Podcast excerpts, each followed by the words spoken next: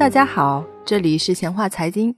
上期我们由特斯拉在中国建成超级工厂、量产降价，聊到了由特斯拉带来的确定性机会，并由此谈到了作为特斯拉国内电池供应商的宁德时代是怎么一手创立并成为独角兽登陆资本市场的。在较为宽松的环境中，宁德时代疯狂扩张，成为全球市占率第一的企业。登顶王座之后，他还会继续不断突破自己，成为一家伟大的公司吗？我们这期接着聊。任何事物总有两面性。当初白名单对国内企业提供了保护，却也导致了这些企业的盲目扩大。扩大产能就能换取更多的补贴，在这个过程里，提高核心技术这件事却被很多企业扔在了一边。终于有一天，动力电池白名单被取消了。二零一九年六月二十一日，工信部宣布废止汽车动力蓄电池行业规范条件，新能源补贴的潮水退尽，车企开始挤压成本到电池厂商。与此同时，松下、LG、三星也重新进入了市场。宁德时代野蛮生长的好时光从此结束，毛利率连年上涨的历史告一段落。充分的竞争面前，数据逐步滑落。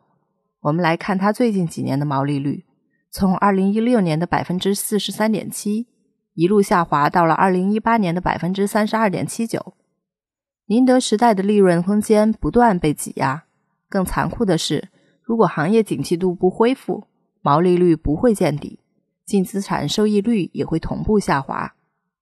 然而，宁德时代发展的步子并没有停下来，装机量和市占率还在持续上升。行业地位暂时没有被动摇。我们可以从二零一九年上半年的装机量统计中看到，宁德时代已经与北汽、吉利、上汽、长安、长城、奇瑞、东风、广汽等国内车企保持了良好的合作关系，并在北汽、吉利、上汽的装机量中占据绝对的主力。现在的宁德时代市值超过两千亿，股价一百以上。我们应该如何评价它当前的股价呢？分析师预测，未来一年它的市盈率将是现在的百分之八十一。换句话说，如果市盈率不变的话，股价就会有百分之二十三的涨幅。但经过意图君的实际测算，光是跟特斯拉的合作，就有可能会给宁德时代带来百分之二十的净利润涨幅。也就是说，如果市盈率不变的话，那么，光是特斯拉的合作就能给股价贡献百分之二十的涨幅。分析师预测的百分之二十三总涨幅还偏少了。我们稍后会详细聊到这笔账是怎么算出来的。当然，分析公司的股价往往是不靠谱的，因为短期的波动无法预测，市场的情绪也会左右股价。但分析一个公司是否是好公司，一个行业是否是好行业。那么就容易多了。我们可以从四个方面着手展开分析：第一，行业前景；第二，管理层；第三，成功归因；第四，竞争力。从行业前景来看，毫无疑问，新能源是一个广阔而光明的赛道，因此才吸引了上百家造车新势力。但这个赛道也是昂贵的。全球汽车零部件巨头博世因为无法承受巨额的资本投入。也只能浅尝辄止，但从这个市场的格局来看，后端的玩家已经开始逐渐退出市场。尖锐沃能一八年来股价累计下跌近百分之八十，沃特玛对外欠债近两百亿，开始了破产清算。马太效应下，领头羊的位置将坐享更多的机会。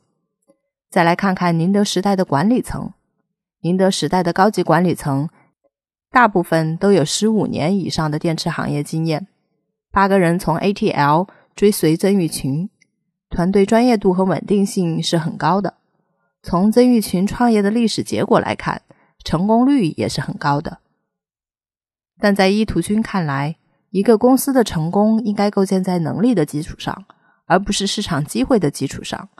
市场给饭吃是好事，但是也要考虑，如果市场变差了。还能不能吃上饭的问题。宁德时代的上半场因为政策保护、宝马站台以及友商失策而站在了机会的风口上，在充分竞争的下半场，它也迎来了一些确定性的机会，比如国产特斯拉将采用它的电池。特斯拉 Model 3的电池在2020年成本大概会降到115.88美金每千瓦时，国产 Model 3标准版的电池是50千瓦时左右，那么理论成本就是每辆车5794美金的成本。如果初期特斯拉和宁德时代合作，十五万辆产能将给宁德时代带来的营收就是六十亿人民币。根据最近一年宁德时代的利润率，保守估计六十亿营收将会贡献六个亿的规模净利润，相比二零一八年三十亿的净利润而言，增加了百分之二十。也就是说，和特斯拉这一个合作项目就可以为宁德时代增加百分之二十左右的利润。此外，根据以往的经验，特斯拉产能爬坡速度是非常快的，五十万的产能可能明年就能够达到。如果这部分也成为宁德时代的囊中物，那么它的业绩更是不容小觑。但是，这些机会并不意味着宁德时代在充分竞争的下半场拥有了甩开竞争对手的能力。直面松下、LG、三星三位巨头的进攻，一点儿也不能掉以轻心。一个伟大的公司，无一例外都有一款伟大的产品。遗憾的是，宁德时代并不拥有称得上伟大的产品。在充满了变数的市场，很容易因为技术变革而被淘汰。和国外的巨头比起来，宁德时代从技术到成本都并不占优势。瑞士方面的研究报告称，在能量密度上，松下的二幺七零零电池单体密度可达三百四十瓦时每千克。宁德时代目前为三百瓦时每千克，在成本上，松下电池成本为一百一十一美金每千瓦时，宁德时代的成本均超过了一百五十美金每千瓦时。国内曾经封闭的巨头比亚迪也开始开放电池的对外供应，例如长安的 eRock 采用的就是比亚迪的电池，比亚迪还将推出超级磷酸铁锂。一定程度上克服了以往磷酸铁锂能量密度过低的缺点，并且相对宁德时代选择的三元锂，成本更低，寿命更长，安全性更好。现在已经有厂商对磷酸铁锂电池包报价八百元每千瓦时，三元锂的电池包则依然在一千元每千瓦时以上。眺望机会，我们往往是乐观的，在竞争面前，往往又是残酷的。宁德时代会在新能源时代继续高歌猛进，走向成功甚至伟大吗？咱们评论区见！